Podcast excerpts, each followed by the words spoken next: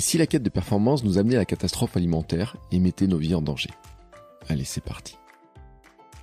Bonjour à toutes et à tous et bienvenue dans ce nouvel épisode du podcast Sport et Nutrition. Je suis Bertrand Soulier, créateur du podcast Running Kilomètre 42 et j'ai créé ce podcast avec Happy Run, des apiculteurs passionnés par la course à pied et amateurs de longue distance. Dans ce podcast, nous nous intéressons principalement à ce point important et si complexe, la nutrition et la plus naturelle possible. Et nous avons décidé de partir à la rencontre d'athlètes, de sportifs, d'aventuriers, d'entraîneurs, de spécialistes de l'alimentation sportive. Et aujourd'hui, nous partons à la rencontre d'Ivan Rassa, qui apporte un témoignage rare, surtout chez les hommes. Compétiteur dans l'âme, Ivan voulait courir de plus en plus vite, gagner des courses, et on le sait, en course, le poids est souvent considéré comme l'ennemi de la performance. Ivan raconte dans son livre et cet épisode comment il est devenu un performeur de troubles alimentaires, comment il a basculé dans la boulimie et comment il s'en est sorti. Et vous allez découvrir que sur le plan sportif, cette stratégie s'est avérée désastreuse et qu'il a finalement retrouvé la victoire avec une alimentation bien plus équilibrée. La question du poids est un débat vif mais qui concerne généralement les femmes. Combien de commentaires n'a-t-on pas entendu sur les physiques des coureuses dans les émissions de télé, dans les retransmissions des Jeux Olympiques ou des championnats du monde?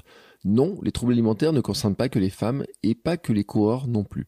Il existe de nombreux sports où le poids est un critère de réussite, ne serait-ce que pour des questions de catégorie. Et c'est d'ailleurs une thématique qui reviendra prochainement avec d'autres athlètes invités. Mais en attendant, je vous laisse écouter ma discussion avec Yvan. Allez, c'est parti. Bonjour Yvan. Bonjour Bertrand. Comment vas-tu? Bah ça va, ça va, tranquillement. En plein été, là, on est bien.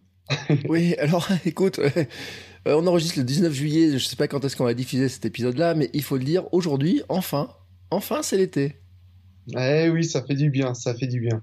Et c'est idéal pour reprendre la course à pied. Hein. ouais, et c'est moi, en plus, pour moi, c'est un truc qui est idéal parce que, je le dis, j'ai des petits problèmes de vitamine D et j'attendais le soleil avec une impatience, tu sais, qu'il arrive, qui me, qui me chauffe, qui me remplisse de vitamine D. Bon, enfin, il est là. Bon, on n'est pas là pour parler météo, mais j'aime bien parler de météo parce que, comme on fait tous du sport, on regarde tous euh, cette, euh, un petit peu s'il va faire beau, s'il pleut, dans quelles conditions on va faire. Surtout quand euh, on est plutôt des adeptes du sport en extérieur, comme toi. Mmh. Ouais, exactement. C'est vrai qu'on regarde beaucoup la météo, mais après, euh, quand on est vraiment, enfin, moi en tout cas, je suis vraiment très compétiteur, et quand j'ai un objectif euh, en tête, euh, peu importe la météo, j'y vais. J'avoue que il peut neiger, il peut y avoir du vent ou quoi que ce soit, j'y vais quand même. Mmh, oui, c'est vrai. Puis en plus, de toute façon, tu choisis pas le, temps de ta, ta compète, etc. si, à chaque entraînement où il fait pas beau, tu vas pas, bon, c'est pas terrible, quoi. Ouais, c'est ça. Et puis bon, bah moi étant normand, euh, si je commence à regarder la météo, euh, je pense que je vais pas sortir souvent. Donc euh, pas le choix, il faut il faut y aller. Hein. Et puis puis comme tu le dis, c'est ça. En gros, euh, on va avoir un gros travail au niveau du, du mental, de de, de l'envie de d'aller au-delà un petit peu de bah, ces petites ces petites craintes qu'on peut avoir, se dire ah, je vais avoir froid, je vais être mouillé au final. On, on, on fait vite, on va vite au-delà de ces, ces pensées-là et puis voilà, comme tu l'as dit avec la vitamine D, on a ces hormones du bien-être euh, liées à la course à pied qui, qui euh, s'installent en nous et qui, au final, on se dit, bah, j'ai bien fait d'y aller parce que j'ai pris un max de plaisir. Mm. Bon, on, on, va, on parlera de, plein, de sujets, mais alors, j'ai regardé un petit peu ton profil et euh, t'as une, as une longue euh, liste de diplômes, mais longue un peu comme le bras. Alors, je dois dire qu'il y en a un en plus que je vois passer là qui est ici, préparation mentale et aide à la performance à l'université de Clermont. Moi qui suis à Clermont, tu vois, je te dis bon, hop, coucou. Euh, mais alors, je sais pas par quel. Euh, je vais te laisser te présenter en fait, parce que euh, aujourd'hui on va parler de d'un sujet qui est euh, important et euh, dont on n'a jamais parlé dans ce podcast, mais qui, qui est vraiment un sujet euh, très important. Mais comment tu te présentes en fait en, en quelques mots, parce que on pourrait faire long. J'ai l'impression quand on voit un petit peu ton parcours. Ouais. Alors moi, en gros, déjà, je me présente. Bah, souvent, je fais un peu. Enfin, j'aime pas trop me mettre en avant, donc si je peux éviter de trop me présenter, voilà, c'est les diplômes, c'est finalement une finalité, mais enfin, enfin non, c'est même pas une finalité, c'est quelque chose qui qui m'a permis de me construire, de construire mes mes savoir-faire en gros, euh, bah, je me présente comme passionné de sport, euh, comme éducateur sportif, mais au sens propre du terme, c'est-à-dire éduquer les personnes à l'activité physique, que ce soit pour le loisir, pour la santé ou pour la performance. Et, euh, et puis, je suis aussi speaker d'événements sportifs, donc ça, ça ajoute aussi d'autres éléments. Mais de manière générale, euh, pourquoi est-ce que j'ai tous ces diplômes? Bah, C'était pas finalement pour euh, remplir mon, mon, curriculum vitae, mais plutôt pour, en fait, améliorer ma prise en charge du sportif. C'est-à-dire que euh, à un moment donné, j'ai donc j'ai passé ma licence STAPS. Donc j'ai fait deux ans à Caen dans l'entraînement sportif, puis ma troisième année en activité physique adaptée. Et j'entraînais déjà depuis plusieurs années. Et, euh, et arrivé, donc je voulais poursuivre sur un master, donc la quatrième année, l'année après la licence. Et euh, je me suis dit, mais en fait, ce que me disent les profs, ça a rien à voir avec ce qui se passe sur le terrain. Donc à partir de là, je me suis dit, allez, je, je tente le coup, j'arrête mes études pendant euh, le temps dont j'ai besoin pour prendre ce recul. Et, euh, et donc, j'ai travaillé dans un club, un club d'athlétisme euh, dans l'Orne, une petite ville d'Argentan.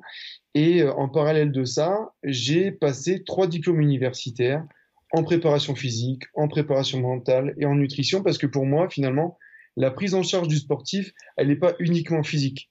Et à cette époque-là, on disait encore, ouais, prépa mentale, ouais, c'est un peu des gourous, les mecs qui font ça, euh, c'est un peu pour se faire un peu du pognon euh, facile. Mais non, moi j'avais déjà cette perception du, euh, bah, parfois quand on n'arrive pas à aller chercher certaines barrières, bah, c'est parce que dans la tête on a un blocage, parce qu'en termes de nutrition on n'a pas la bonne hygiène de vie. Alors il ne s'agit pas de devenir un moine, mais voilà d'adapter certaines choses.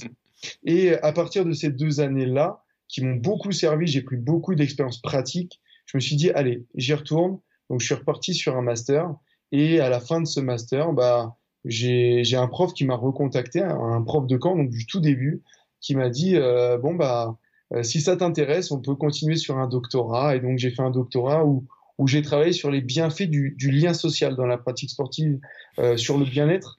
Donc voir en quoi la pratique en groupe elle est intéressante sur euh, sur le bien-être des, des, individus. Et puis bah à la suite de ça, j'ai continué, j'ai j'ai fait plein de choses. Et euh, mais à chaque fois par plaisir. C'est-à-dire que les choses que j'aimais pas faire, généralement, je les ai vite euh, enlevées de ma vie et, et du coup, euh, je suis passionné. Et, et c'est vraiment, ouais, je pense le terme qui me représente le plus, c'est passionné. Et alors, franchement, les bienfaits du lien social sur la santé du pratiquant dans le sport, hein, parce que c'est mmh. le titre de la thèse, euh, on, on, sort, euh, enfin, on a encore, je sais pas où on en est dans le Covid, mais on est dedans là. avec les clubs dans lesquels on pouvait pas aller faire du sport, les clubs de sport, mon club d'athlète, moi, on était fermé pendant neuf mois. Enfin, les clubs, on va plus reprendre. Les gamins, on savait pas s'ils pouvaient faire du sport, les adultes non plus, etc. Euh, c'est un vrai sujet, cette mmh. histoire, hein.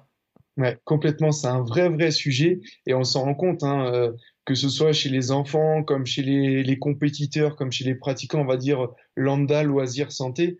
On a, euh, voilà, des, des, gros soucis parce que, bah, ce manque de lien social se, transforme en, une baisse significative de la pratique sportive parce que bah, courir, c'est aussi retrouver les copains, les copines.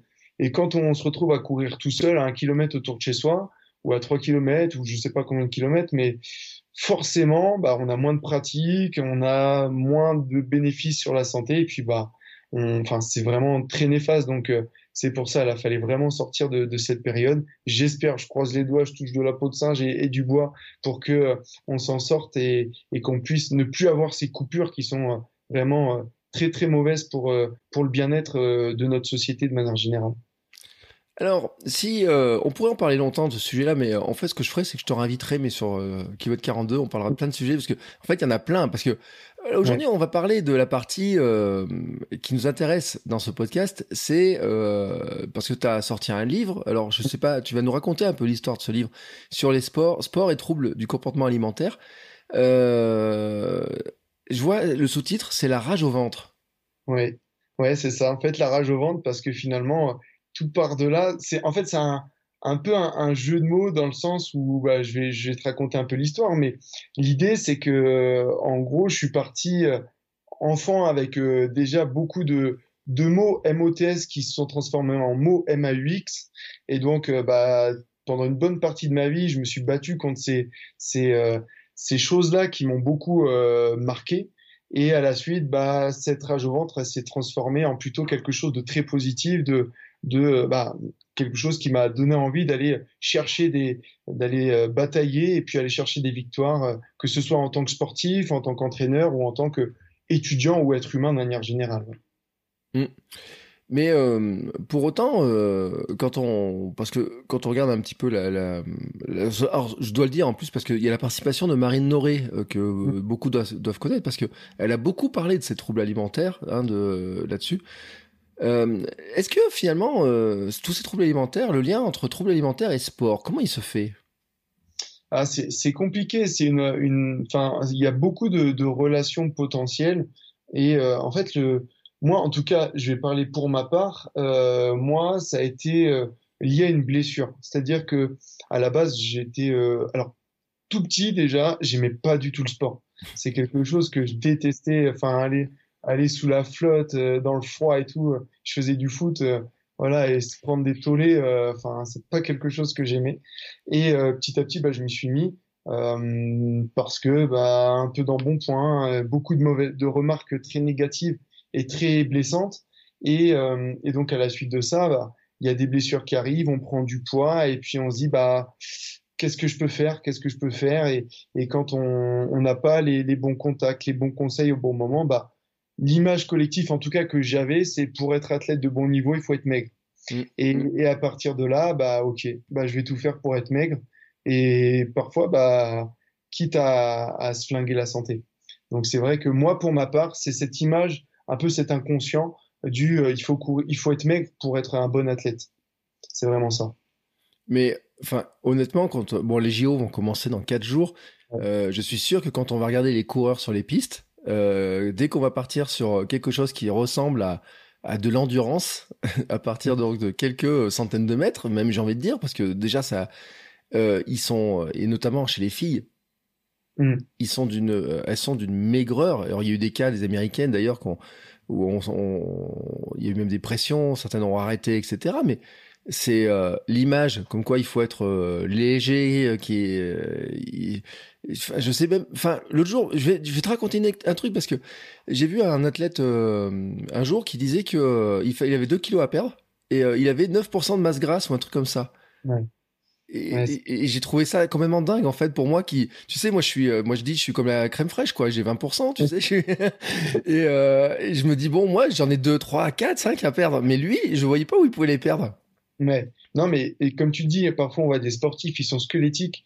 Et c'est ce qui m'a donné envie d'écrire ce bouquin, c'est que en fait sur les lignes de départ, tu vois, moi j'ai perdu, j'ai pas perdu, enfin si quand même 7, 7 à 8 kilos quand même, c'est quand même pas mal. Mais j'étais pas à la limite de la mort à cause de ça, on va dire. Et euh, mais à chaque fois, tu arrives sur la ligne de départ, c'est ah dis donc Yvan, euh, t'es vachement affûté. Hein. Ouais, mais tout le monde le sait, on le voit parfois. Il y a des sportifs, on voit que les os. Et, et en fait, c'est ce qui m'énerve, c'est que, en gros, bon, après, les athlètes entre eux, je veux bien comprendre qu'il y ait voilà, une difficulté à en parler. Mais les entraîneurs, les, comités, les ligues pendant les stages, personne n'en parle. Et même à la sortie du livre, j'ai proposé à des comités, à des ligues, à des fédés d'intervenir gratuitement, tu vois, bénévolement dans les stages, dans les trucs pour dire attention, ça existe et, et ne restez pas seul face à ces maladies-là. Aucune réponse. Aucune réponse. Donc au final, je me dis, mais il y a tellement de travail à faire de prévention euh, primaire ou secondaire auprès de ces, athlètes qui sont jeunes ou moins jeunes. Et malheureusement, bah, j'ai l'impression parfois de, me taper un peu la tête contre les murs parce que ça réagit pas en face. Le euh, vraiment euh, l'idée là, c'est de se dire le sport, notamment à très haut niveau, pour atteindre certains niveaux, c'est que ça pousse en fait à ces comportements, notamment cette euh, euh les. C'est quoi C'est la boulimie, c'est quoi?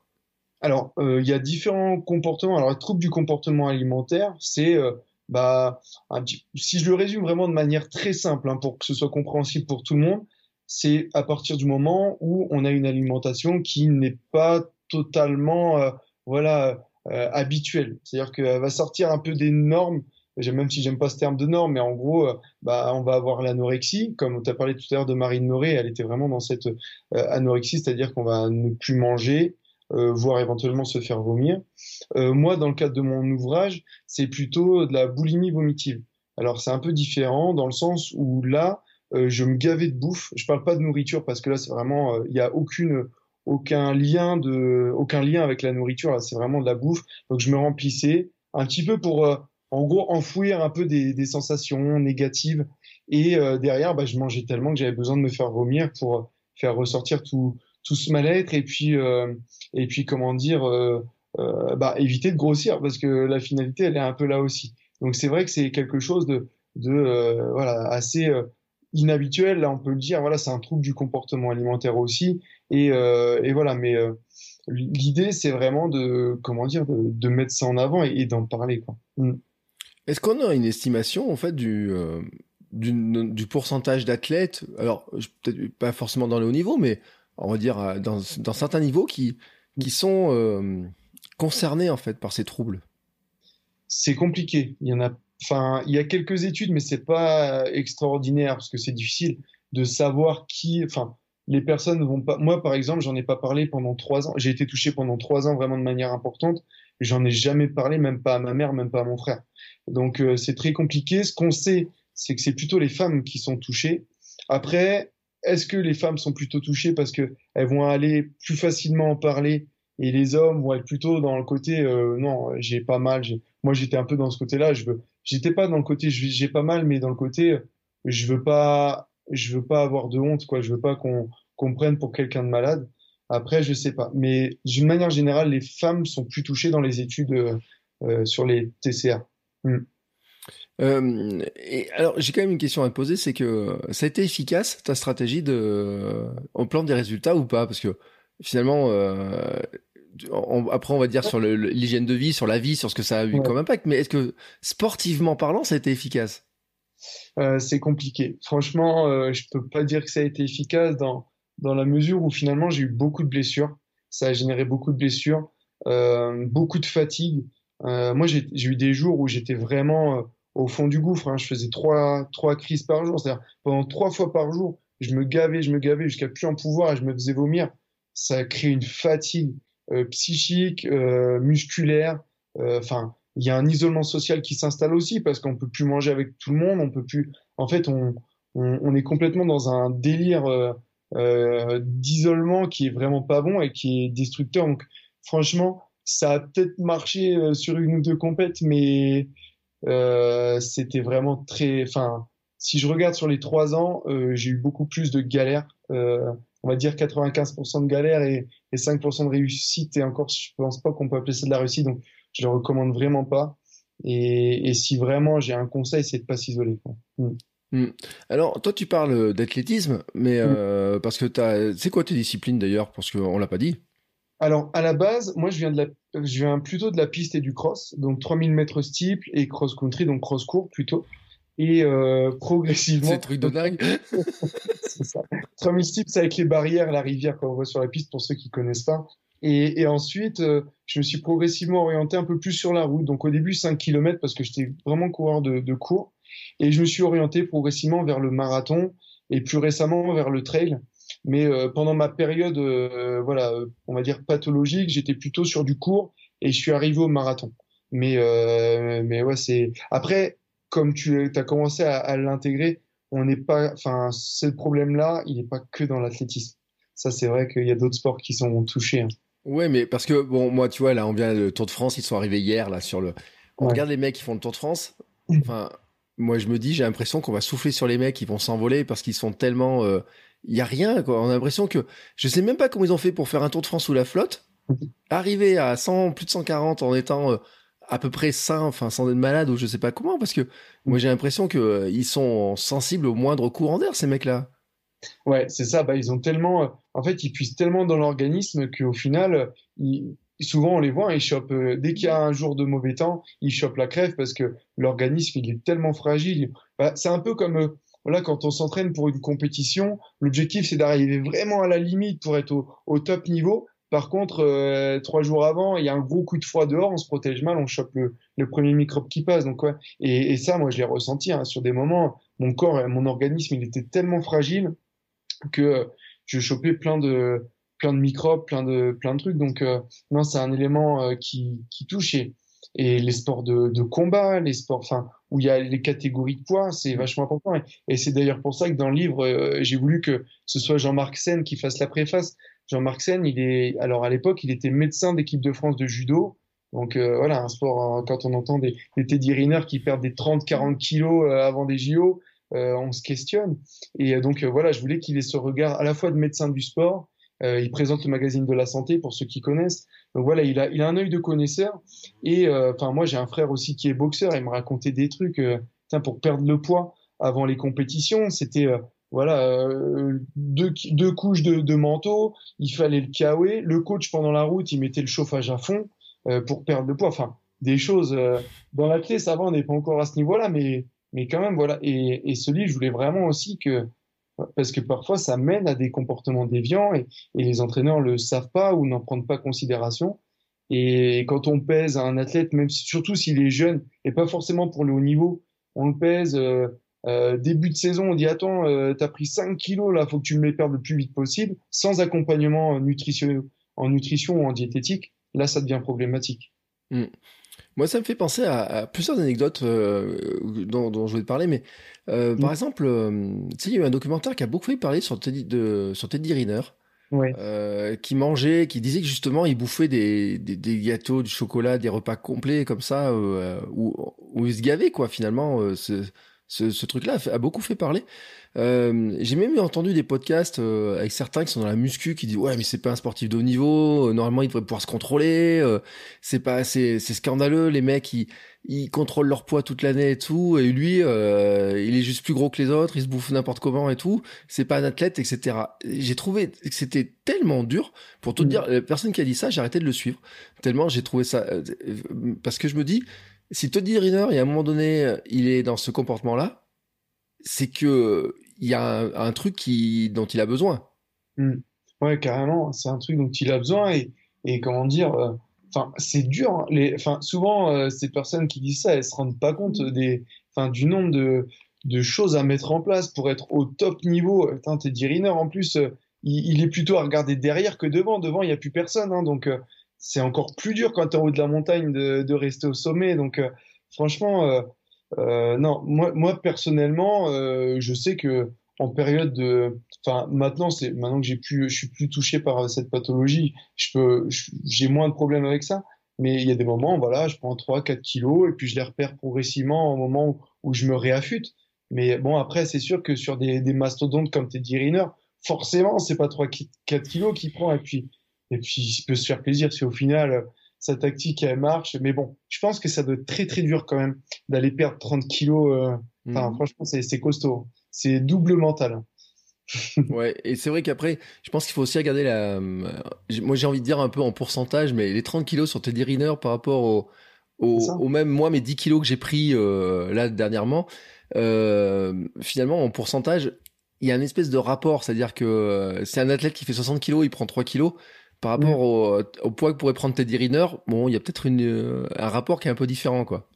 Ouais, carrément. C'est, enfin, il faut garder, enfin, toute proportion gardée, il faut quand même regarder euh, qui on a en face de soi. Et, et, et le problème, c'est que, en fait, quand il y a des athlètes, des sportifs de très haut niveau comme ça, on se compare toujours à soi ou à son copain. Enfin, c'est des personnes qui sont hors normes, quoi. Ils sont inclassables. C'est, enfin, c'est vraiment. Moi, moi, je me permettrais pas de les, de les juger.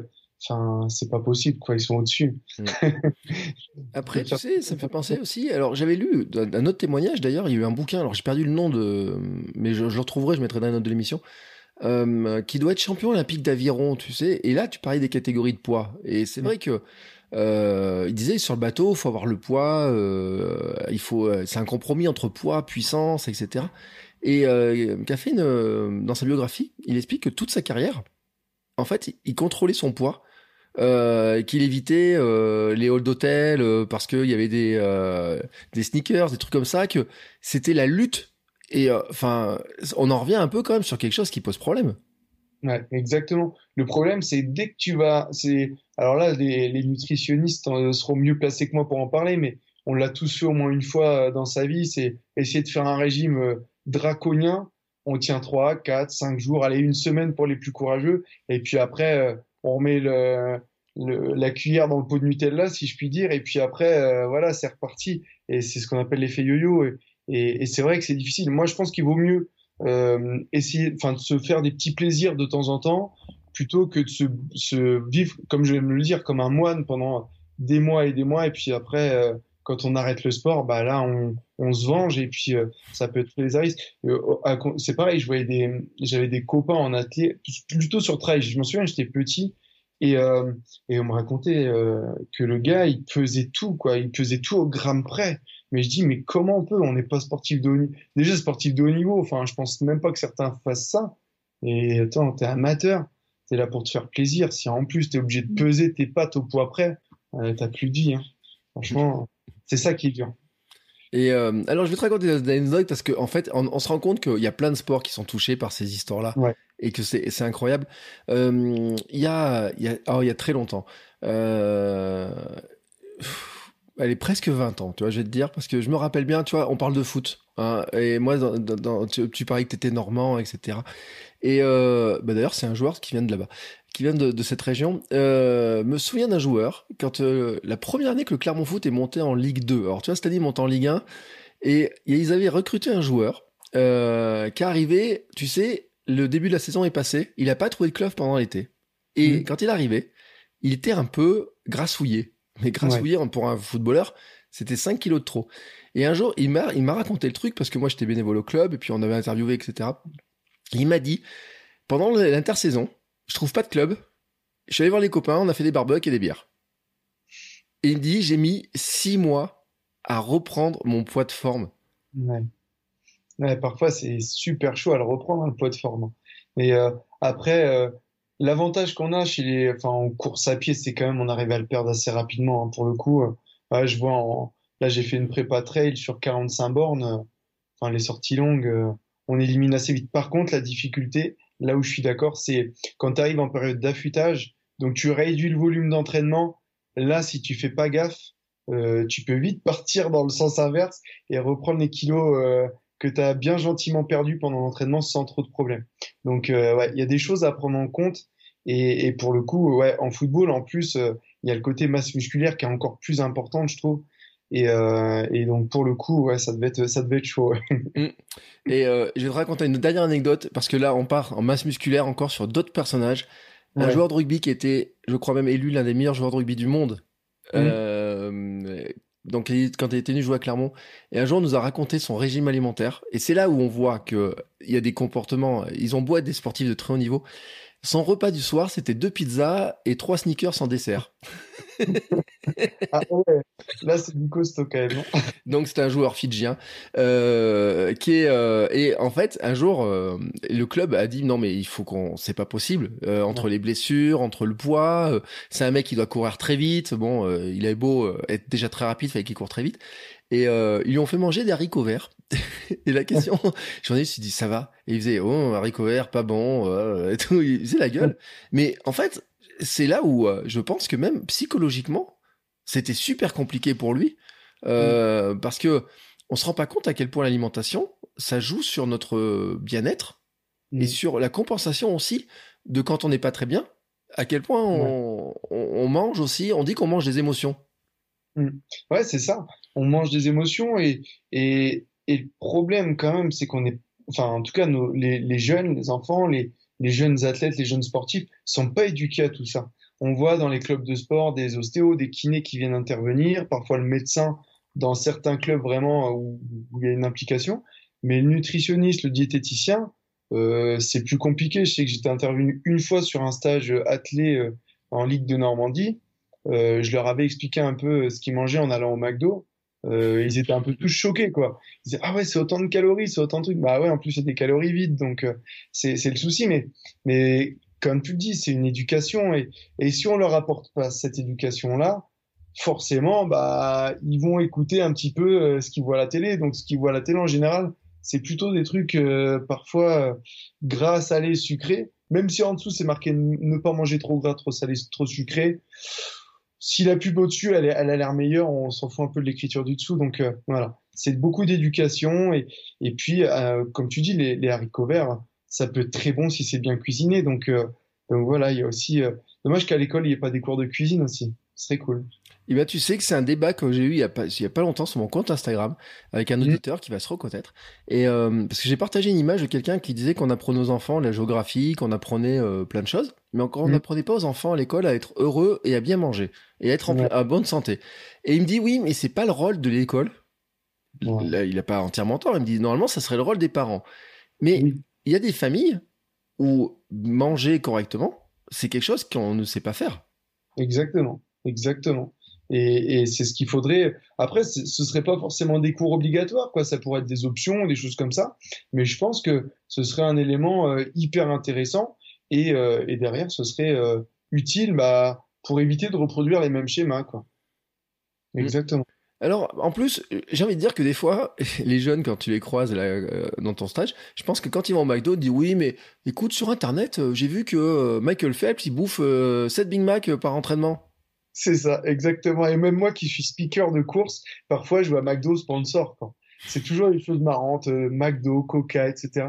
C'est toujours, on se dit, bah, c'est bizarre quand même, euh, sponsor euh, d'événements de, sportifs. On se pose des questions quand même. Mmh. Et on a même vu Usain Bolt hein, manger des chicken nuggets ou je sais pas quoi avant une finale olympique hein, ou demi-finale, je sais plus quoi. donc c'est vrai que pour eux, ça peut marcher. Alors, on rappelle quand même que euh, Michael Phelps a été le meilleur nageur du monde avec euh, une collection de médailles incroyable, mais une dépression chronique aussi. Alors, je sais pas le lien mm. entre tout, tout le fonctionnement comme ça, etc. Mais il a passé des heures et des heures dans les bassins et euh, je pense qu'il dépensait une calorie qui était pas possible à tel point qu'il pouvait, pouvait le faire aussi. L'histoire, tiens, tu disais McDo, moi je me rappelle quand j'étais gamin, et tu vois comme quoi c'est vieux, quand j'étais au lycée, c'est vrai que Coca était sponsor officiel du cross du lycée. Ouais, mais c'est ça, c'est des trucs de dingue. c'est des trucs de fou, mais, mais voilà, ils ont, ils ont l'argent, ils ont tout, ils ont la force, donc euh, ben voilà. Après, euh, après, ils vont dire, bah, on développe le sport, on développe le sport, on aide au développement du sport, c'est vrai aussi. Mais après, voilà, c'est une question. Euh, enfin, moi, je sais que j'ai organisé trois courses, je suis jamais allé les démarcher parce qu'au final, c'est toujours un peu embêtant quand même. Mais bon, après, voilà, il faut, il faut tout et puis puis voilà, hein, avec. et c'est les éducateurs qui doivent aussi. Euh, après, enfin, je veux pas non plus, euh, enfin, tout le temps euh, jeter la pierre à McDo, Quick ou autre, pas faire que la pub négative à McDo. Mais après, voilà, s'ils le font une fois par mois, il y aura aucun problème, quoi. C'est au contraire, s'ils veulent aller entre amis au fast-food de manière générale, se manger un kebab ou je ne sais quoi, une fois par mois. Alors évidemment, faut pas que ce soit la veille de la compète, mais c'est pas gênant. Au contraire, on peut garder ce lien social avec la nourriture. Euh, voilà, euh, on parle des jeunes, mais les moins jeunes, ils vont aller se boire du vin, ils vont aller se boire des choses. Voilà, pourquoi pas, il n'y a pas de souci. Mais attention à la régularité. L'entraînement régulier, ok. La malbouffe régulière, non, pas d'accord. Oui, mais après, moi, tu sais, c'est toujours le même principe, c'est que manger une fois à McDo, Bon, mm. ça pose pas de problème. Manger tous les jours, ça pose problème. Et c'est comme quand tu t'entraînes, tu t'entraînes une fois, ça sert à rien. Tu t'entraînes tous les jours, ça marche mieux. Donc, il y a ces espèces de courbes qu'il faut euh, qu'il faut arriver à mettre en place finalement entre les, les deux équilibres, euh, qui sont pas très simples. Parce que moi, je vais te dire, je pense même d'ailleurs que j'ai vu au club, tu vois, une c'est une discussion qu'on avait sur une des athlètes. Quand on l'a regardé, on l'a trouvé de plus en plus maigre à bout d'un moment, tu sais. Et à mon bon moment, en fait, euh, ça a fini par lâcher en fait. Alors physiquement, toi, tu parlais que tu as eu des blessures. Euh, mais c'est vrai que le corps, s'il n'a pas de quoi se construire, il peut pas tenir. Ouais, exactement. Moi, c'est ce que j'ai remarqué hein. pendant ma la période la plus rude. Donc, c'était euh, euh j'avais 21 ans, 21 ans. Là, j'étais vraiment, j'avais vraiment perdu du poids, mais c'était des muscles. En fait, j'avais perdu du muscle. Et, le problème, c'est que bah après, tu te pètes un ischio, tu as des tendinites aux deux tendons d'Achille t'as les tendinites au tendon rotulien, ça, ça pète de partout.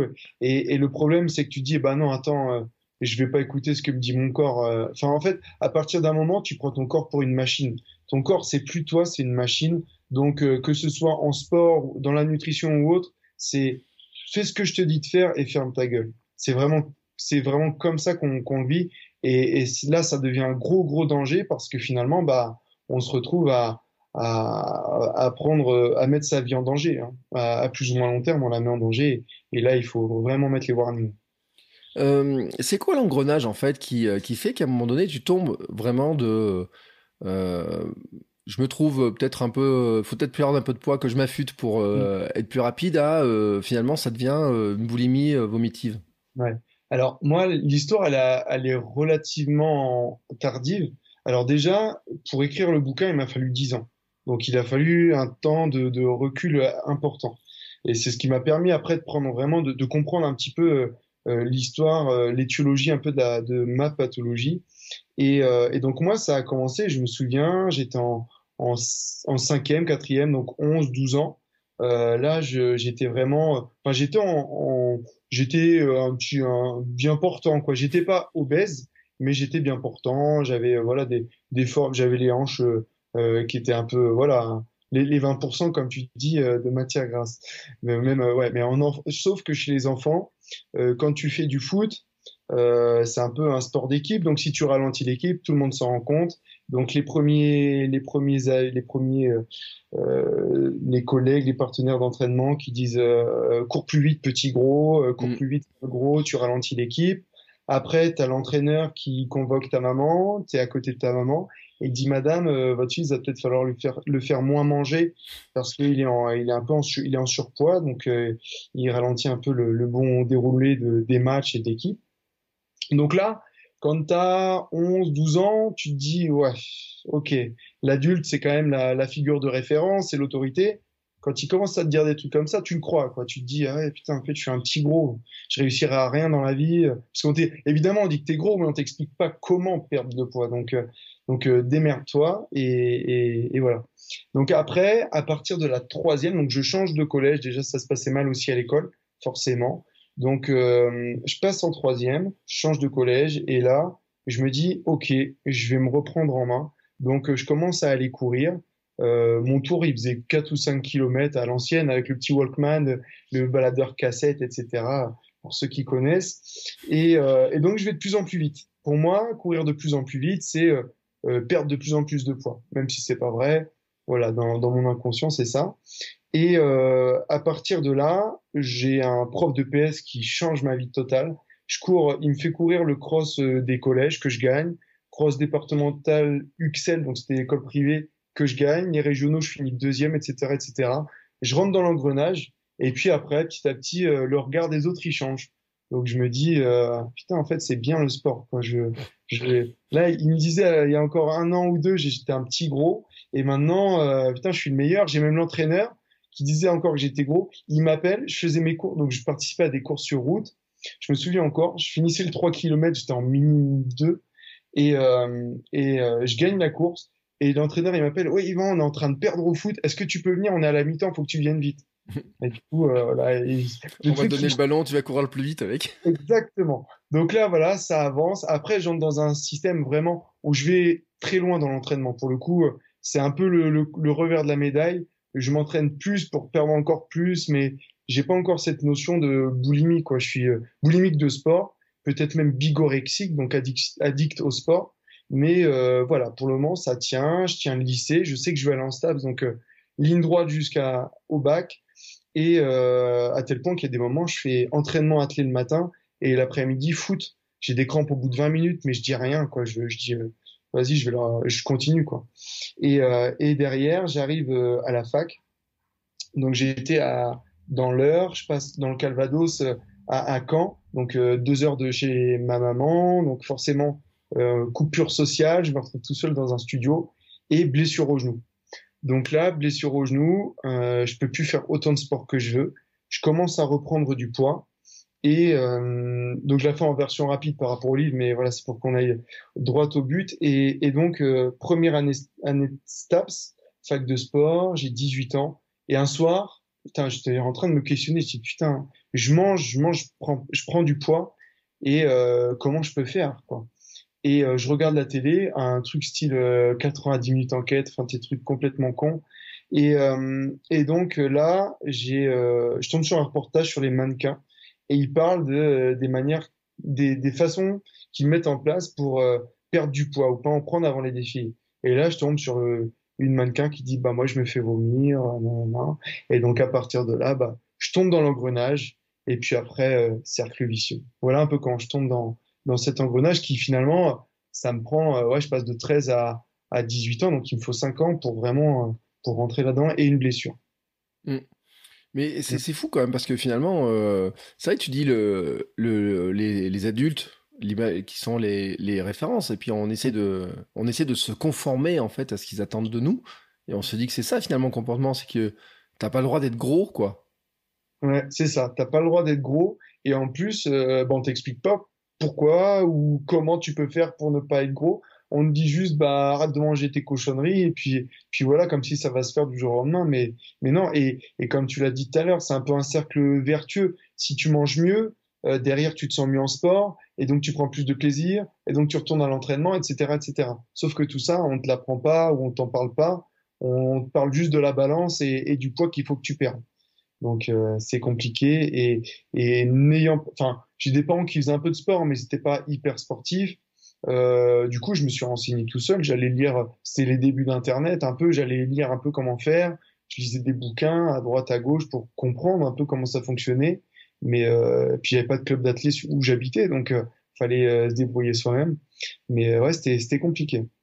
Et comment tu t'en sors en fait C'est c'est quoi finalement au bout d'un moment le le déclencheur qui te permet mmh. de alors j'allais dire rebondir, oui, parce que finalement c'est à un moment donné, c'est tu as, un point de rupture et tu dis il faut que je reparte vers le haut, quoi. Enfin.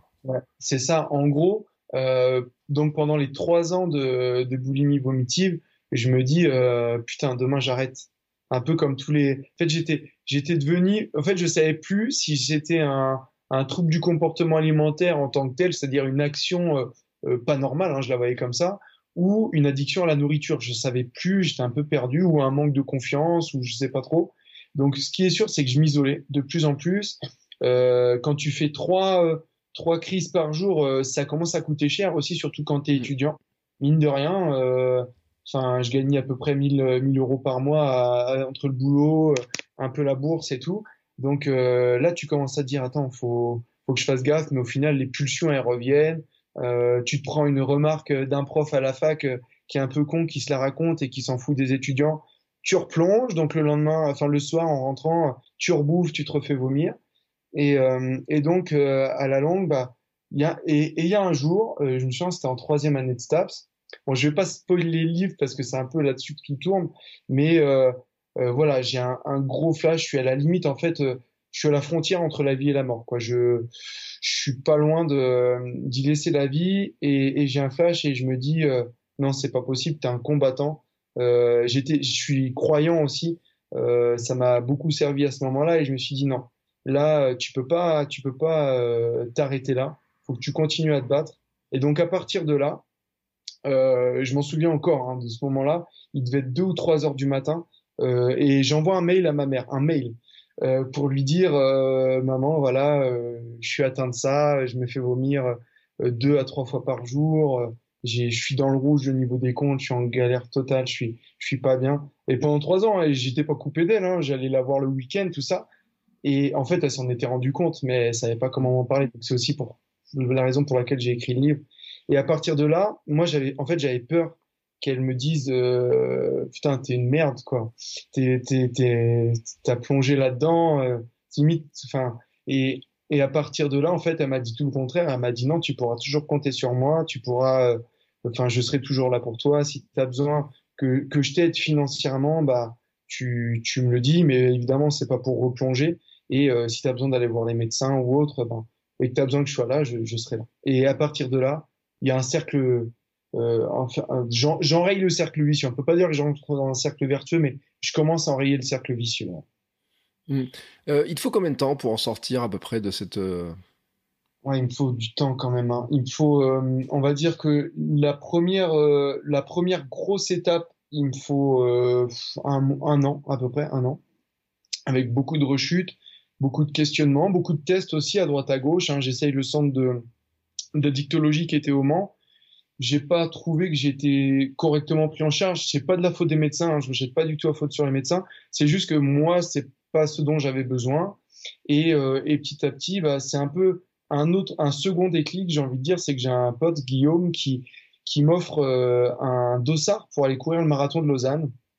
Et finalement, je me dis, allez, c'est cet objectif-là qui va m'emmener, euh, qui va me permettre de me sortir une première fois de la tête de l'eau. Je vais pouvoir prendre une première, euh, une première bouffée d'oxygène. Et donc, à partir de là, bah, en gros, je me refocalise sur le sport, sur les études, et, et j'ai réussi à, en gros, euh, ça tombait bien parce qu'en plus, c'était avant les vacances, euh, avant les vacances d'été. Donc, en vacances d'été, on part en pleine cambrousse, en pleine montagne avec euh, avec ma maman et mon frère. Et à partir de là, en fait, il n'y avait aucun magasin à côté, donc aucune. Parce qu'en fait, quand tu es boulimique, finalement, les dealers, ils sont à tous les coins de rue, hein, c'est les magasins, donc donc c'est un peu compliqué. Donc là, j'étais vraiment, en gros, en, sevrage. Je me suis mis en sevrage, j'avais mal au beach, je transpirais toute la nuit et tout, j'avais mal partout, comme un camé en fait qui qui sortait de la drogue. Et, et là, après, après, ces trois semaines ou deux semaines, je sais plus exactement, déjà je commençais à me sentir mieux. J'ai eu d'autres rechutes évidemment, et, mais euh, ça m'a emmené plus sereinement jusqu'au marathon. Et puis après, il m'a fallu deux ans à peu près pour voilà stabiliser. Et euh, par contre, depuis, je monte plus sur une balance. je sais que s'il y a bien un truc que je fais plus, c'est monter sur une balance. J'y vais, même quand je cours, je connais aux sensations le poids que je fais plus ou moins, et je sais que si j'ai besoin ou pas de faire attention à l'alimentation. Ouais. Euh, c'est un chouette message parce que en plus la suite euh, derrière, c'est que euh, je sais pas combien de temps après, mais derrière tu gagnes des titres. Ouais, derrière, euh, donc je suis dans une fédération parallèle à la, Fédération française d'athlétisme, c'est la FSGT, la Fédération sportive et gynique du travail. Et derrière, bah, j'arrive à, aller chercher des titres de champion de France sur 3000 mètres steeple, sur la route aussi. Et je vais même jusqu'à aller chercher un titre de champion du monde sur 3000 mètres steeple à Riga en Lettonie. Donc franchement, là, j'avoue que sur la ligne de départ, j'ai repensé à tout ça. Tout ça, je me suis dit, quoi qu'il arrive, voilà, le chemin aura été beau et, et, je, enfin, c'était une fierté personnelle. Et c'est l'une des premières fois euh, que je courais vraiment pour moi. Je me disais, en fait, euh, que le regard des autres, il m'importait plus. Et c'était vraiment fort. Hein. Ouais, mais c'est un sacré témoignage parce que c'est vrai que c'est un sujet dont on ne parle pas beaucoup. Euh, et j'ai envie de dire encore moins chez les hommes. Hein. Tu disais que finalement, on a beaucoup la, visibilité chez les femmes. Euh, Alors que, faut le dire, hein, euh, j'en ai parlé avec une autre invitée, mais euh, les complexes Adonis chez les hommes, euh, d'essayer d'avoir les abdos, d'essayer d'avoir plein de choses comme ça, c'est des vrais complexes qui existent et qui amènent aussi à ce type de comportement.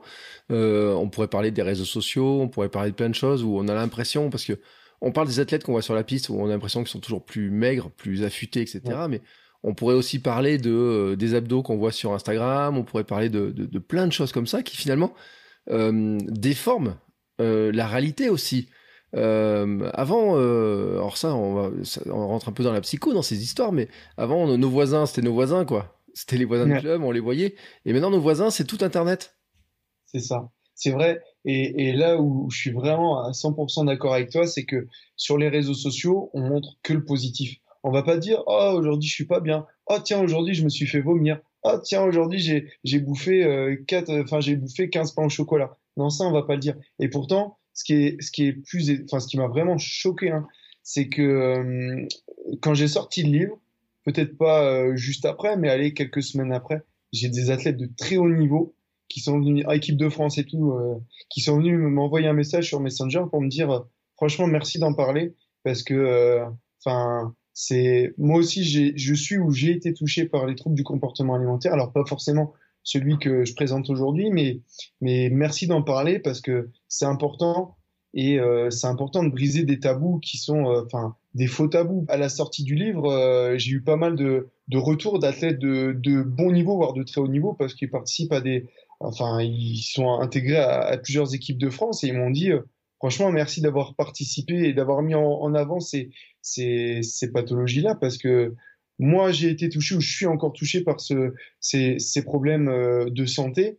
Et euh, je savais pas trop comment l'aborder. Et, et, le fait de voilà de, de, lire un peu ton témoignage et, et de savoir comment l'aborder, euh, ça m'a beaucoup apporté. Et ça c'est vrai que c'est un élément un élément clé. Et pour le coup comme t'en parlais euh, les, les, réseaux sociaux, ils sont un, un, un vecteur euh, d'images euh, très positives qui sont parfois néfastes à, la, j'ai envie de dire même à la santé mentale. Tu parlais de psychologie, oui, c'est la santé mentale parce qu'on se dit bah tout le monde va bien et en fait je suis le seul seul dans, ce, ce pétrin là.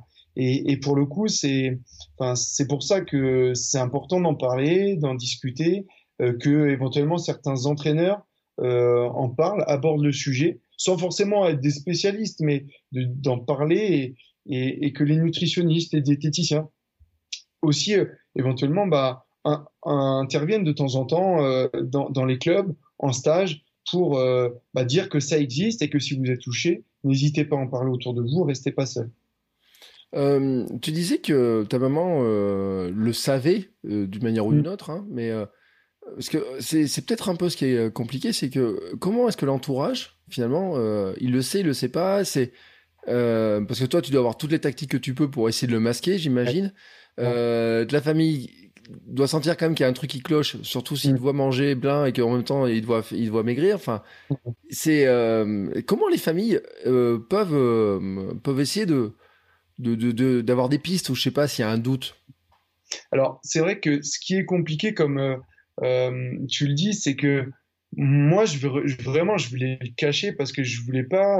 en fait, j'avais honte de ce que je faisais et, et je voulais pas. Enfin que ce soit d'une part alerter euh, euh, que j'étais malade et, euh, et, autre chose, bah, je voulais pas inquiéter ou autre, ou voir que, enfin, j'avais peur d'être un peu le, petit mouton noir de la famille et qu'on qu'on me dise vas-y casse-toi de là, tu fais partie de la famille. Et donc, pour le coup, j'avais mis plein de techniques en place, je me cachais. Et puis, le bon côté qui était aussi négatif, c'était que j'avais mon propre studio. Donc forcément, quand tu rentres que le week-end, c'est un peu plus facile de, de, masquer le truc ou de pas trop le montrer. C'était pendant les vacances que c'était plus dur. Mais bon, je trouvais des, des parades. Et, euh, et le truc, c'est que euh, bah forcément, euh, tu manges, tu manges comme trois et, et tu maigris euh, quand même. Alors que tu parfois tu t'entraînes moins, tu t'entraînes pas beaucoup. Euh, parfois, tu as aussi des, des variations de l'humeur, hein, comme tu le disais au tout début de l'entretien. Euh, manger, euh, c'est aussi euh, bah, des sensations, des émotions que l'on ingère. Et là, pour le coup, elles étaient très négatives. Donc, c'est compliqué. Après, moi, ce que je, enfin, il y a deux, voire trois choses différentes, trois rapports différents. Premier rapport, c'est les parents.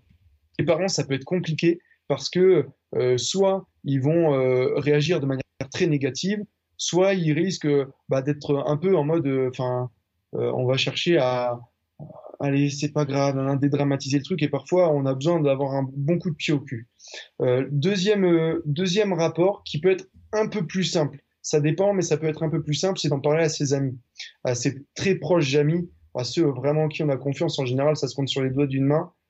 On peut avoir une plus, enfin, une approche plus facile et avec la copine ou le copain, on peut se dire allez, viens, je t'accompagne chez le médecin ou autre. Et le, moi, personnellement, la, le rapport le plus simple que j'ai pu avoir, c'était avec mon médecin, parce que finalement, il est neutre. Et la neutralité, quand on est dans cette euh, logique-là, euh, un peu d'isolement, euh, de je me cache, c'est euh, bah, le médecin parce qu'il va pas juger, il va t'orienter vers peut-être les des professionnels de santé qui feront plus ou moins bien leur travail ou qui auront une approche plus ou moins adaptée à, à, tes, à tes besoins, à tes attentes. Mais en tout cas, moi, la première oreille, enfin, j'en ai parlé à ma mère par mail, mais avant d'en parler réellement en tête, de face à face, j'en ai parlé à mon médecin euh, parce que non pas parce que j'avais plus confiance en elle, euh, c'était une médecin, mais euh, mais euh, je préférais parce que je savais que ça allait être neutre et euh, qu'elle allait me proposer peut-être un protocole, puis ils sont soi-disant censés s'y connaître mieux en santé, donc logiquement, je prenais pas de risque. Donc voilà, neutralité et connaissances en matière de santé, euh, automatiquement, je me suis orienté.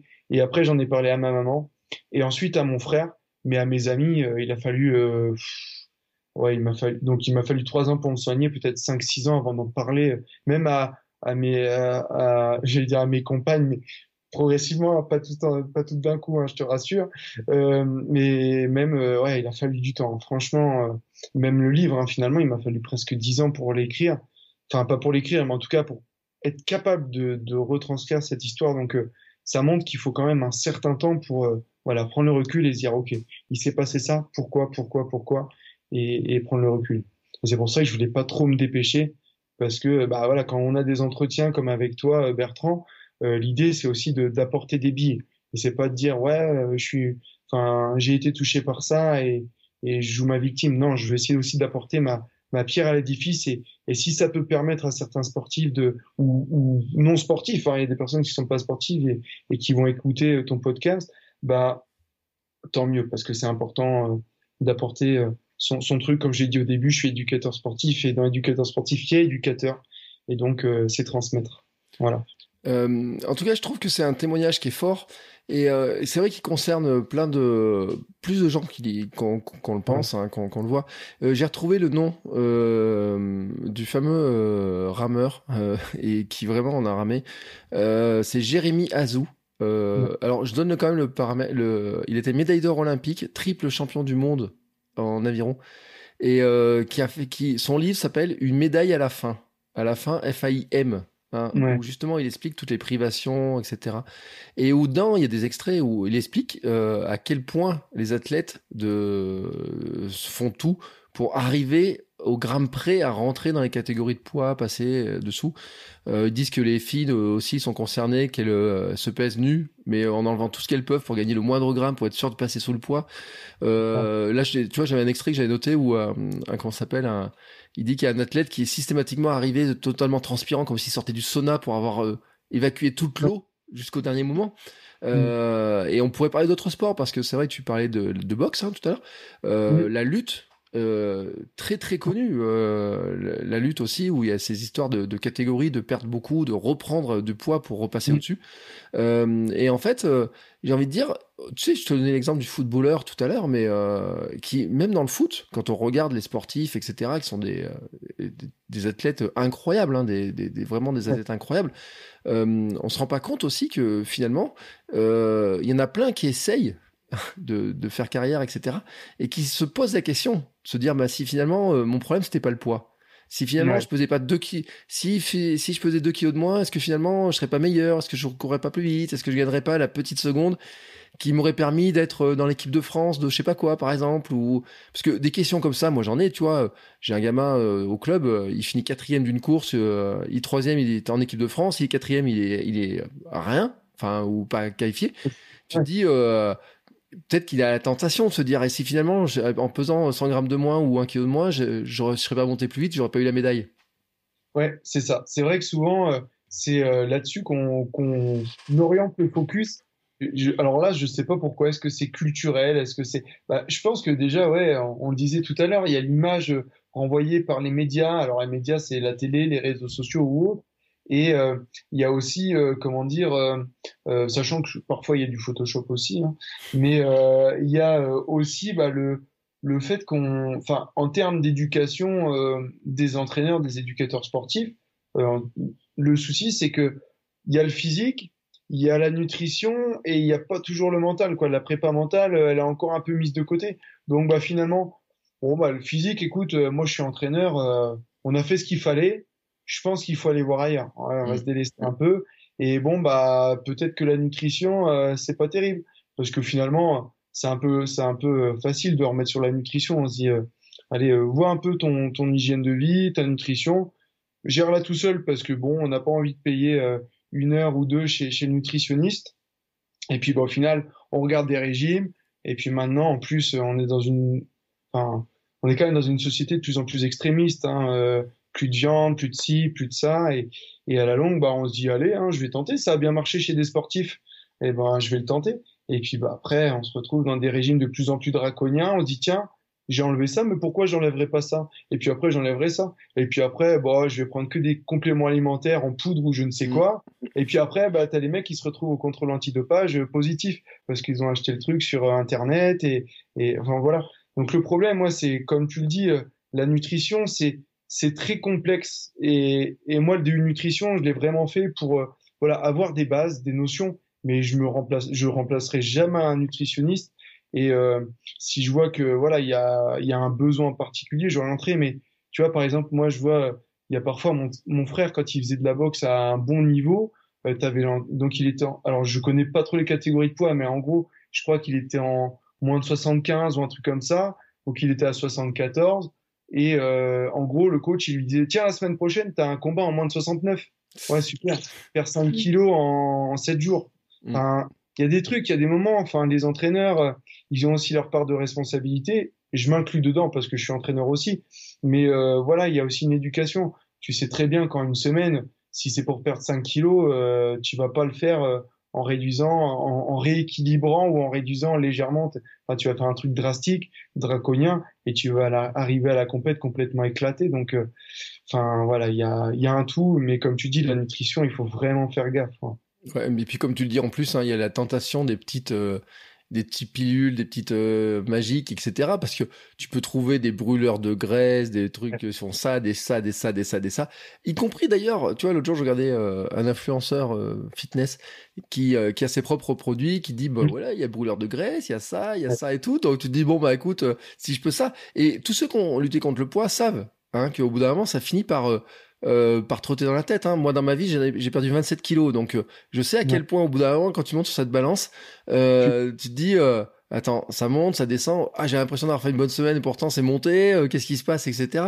Donc, c'est vrai. Et moi, je pense qu'on est tous tous, tous, tous, pas très loin, hein, quand on commence un petit peu à s'inquiéter de ce truc-là, de se dire, bah tiens, est-ce que je peux pas dériver là-dessus? Est-ce que je pourrais pas enlever totalement ça, etc., comme tu dis? Alors de là, tomber dans du trouble on a l'impression que c'est loin. Et finalement, dans ton témoignage, on se rend compte que bah, c'est une pente euh, glissante euh, et que bah, finalement, il est plus facile qu'il y paraît de glisser dessus.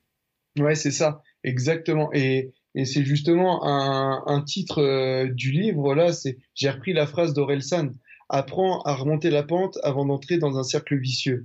Il disait ça et, et c'est carrément ça. Le truc, c'est que parfois, il suffit de mettre un petit bout du doigt dans l'engrenage et tu te retrouves, mais vraiment euh, en peu de temps ça glisse vite hein, comme tu le dis moi et, et c'est vrai que là les, les compléments alimentaires les, les, pilules et tout moi j'y ai pensé hein. même les diurétiques j'y ai pensé. Mm. je me suis dit bah attends j'arrive avant une compète trois jours avant diurétique bam je vais je vais être encore plus léger. C'est des trucs et après tu te dis mais mais arrête quoi enfin. Mais sur le coup t'es tellement dans ton délire. C'est limite de, en fait c'est de la performance t'entres dans une logique de performance du trouble du comportement alimentaire c'est-à-dire que c'est un peu, c'est, c'est un truc de fou. Tu vas rentrer et là, ton corps, c'est une machine, quoi. Tu dis, ok, alors le corps, il fonctionne comme ça.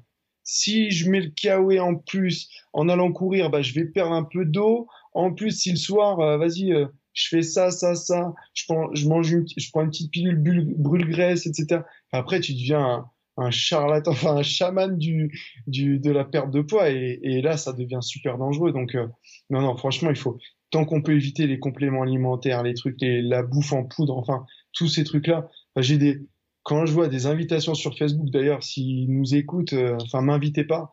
Les, les, les, nourritures en poudre, euh, non, moi je mange naturel maintenant et ça me va très bien. Mais écoute, tu sais sur quoi on va finir.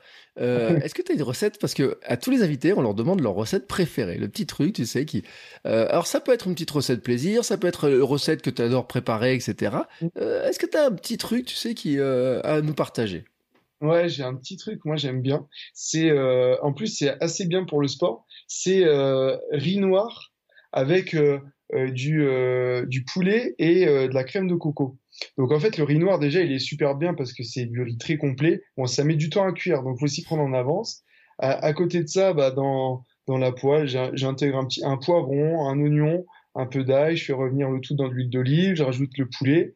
Et puis ensuite, une fois que le riz et, la poêle, enfin les ingrédients de la poêle sont cuits, je mets tout dans la poêle et je rajoute le la crème de coco. Je mets du riz, du curry, pardon. Et puis après, c'est une, petite tuerie, un petit fruit en dessert, et puis ensuite c'est parti pour une séance trois heures plus tard. Hein. Eh ben, écoute, eh ben, tu vois, c'est un bon programme. Euh, en tout cas, Yvan, je te remercie beaucoup pour ce témoignage parce que je pense vraiment euh, c'est très important et c'est vrai qu'on parle beaucoup de comment on optimise le corps finalement pour arriver à la performance et des choses comme ça. Mais c'est intéressant aussi de voir que euh, le parcours hein, des, uns et des autres euh, dans ce podcast on a des justement on va chercher aussi des parcours des témoignages et de, de, de voir un petit peu un autre aspect dont on parle pas assez donc si on veut en savoir plus ton livre on peut le trouver partout j'imagine? Oui, oui, c'est ça. En, en, ligne ou en commande euh, chez votre libraire, vous tapez sport et troubles du comportement alimentaire et, et, vous le trouvez, ainsi que les deux autres livres euh, écrits précédemment, 70 euh, jours pour réussir mon premier marathon et, et pour une foulée efficiente. Voilà. Euh, en tout cas, et est-ce qu'on peut te suivre? Alors, je j'ai pas regardé. Est-ce qu'on peut te suivre sur les réseaux sociaux? Parce que tout à l'heure, on parlait de réseaux sociaux. C'est ça. Ouais, sur Facebook, vous pouvez me suivre sans problème. Yvan Rassa avec un I et une CDI sous le C. voilà. Et ben écoute, pas de souci. C'est parfait. Et ben, tu sais ce que je ferai de toute façon, je mettrai les liens. Je chercherai les liens. Tu sauras comment envoyer un petit message avec les liens, comme ça je les mettrai tous, euh, avec les livres, etc. Comme ça on pourrait tout retrouver. Euh, je mettrai aussi les références hein, euh, dans d'autres choses dont j'ai parlé, parce que c'est vrai que le livre de, de Azou est vraiment très très très très incroyable hein, sur le on se rend pas compte, etc. Et c'est vrai que tous les sports au poids, euh, je pense, sont grosso modo concernés. Mais j'ai vu aussi, par exemple, on aurait pu en parler, mais les gymnastes, euh, à qui, alors elles en plus, on leur dit qu'elles sont trop grandes. Alors d'une part, il y a le poids, puis en plus, c'est la taille. Euh, et là, on a des témoignages de certaines qui commencent aussi à montrer, mais finalement, qu'il faut aussi casser certaines choses parce qu'elles peuvent le casser. Mais sur le poids, les catégories de poids existent, elles sont là-dedans. Et tant que les sports à catégorie de poids existent, on peut se dire aussi que les athlètes qui sont dans ces catégories de poids, bah malheureusement euh, aussi sont concernés par toutes ces problématiques-là et, euh, et que c'est un vrai, vrai, vrai problème du sport et que euh, sur lesquels les parents aussi doivent être très vigilants. Exactement. Et si je peux rajouter un dernier conseil, c'est surtout ne pas rester seul, quoi. Essayer de, de trouver un point d'appui pour sortir la tête de l'eau. Donc voilà, ne pas s'isoler, c'est vraiment quelque chose, qui m'a vraiment permis de m'en sortir. Donc ne vous isolez pas, entourez-vous et, et surtout garder du plaisir en faisant du sport. Eh ben écoute Yvan, c'est une très belle conclusion. Je te remercie beaucoup en tout cas pour ce témoignage. Euh, je redis, je remets tous les liens dans les notes de l'épisode. Et puis nous, on se retrouve dans 15 jours pour un nouvel épisode avec un nouvel invité. Je vous dis pas qui, comme ça, ça sera la petite surprise. On verra de qui on parle, mais en tout cas, vous savez que ça parlera de sport et de nutrition. Et on regardera un petit peu comment euh, ben, on peut mieux manger pour mieux bouger, c'est notre créneau. Et justement, on évite les fameuses petites poudres, les petits cachets, tous ces trucs-là. C'est pas notre cam. Voilà. En tout cas, merci Yvan. Euh, bonne continuation. Ciao, ciao. Voilà, c'est fini. Mais si vous êtes encore ici, c'est que vous avez adoré cet épisode. Alors, aidez-nous à faire connaître ce podcast en le partageant, par exemple, sur Instagram, at podcast sport et nutrition, et en laissant votre avis et note 5 étoiles sur Apple Podcast. Ça nous aidera beaucoup, beaucoup, beaucoup à faire connaître le podcast. Merci beaucoup et à bientôt pour le prochain épisode.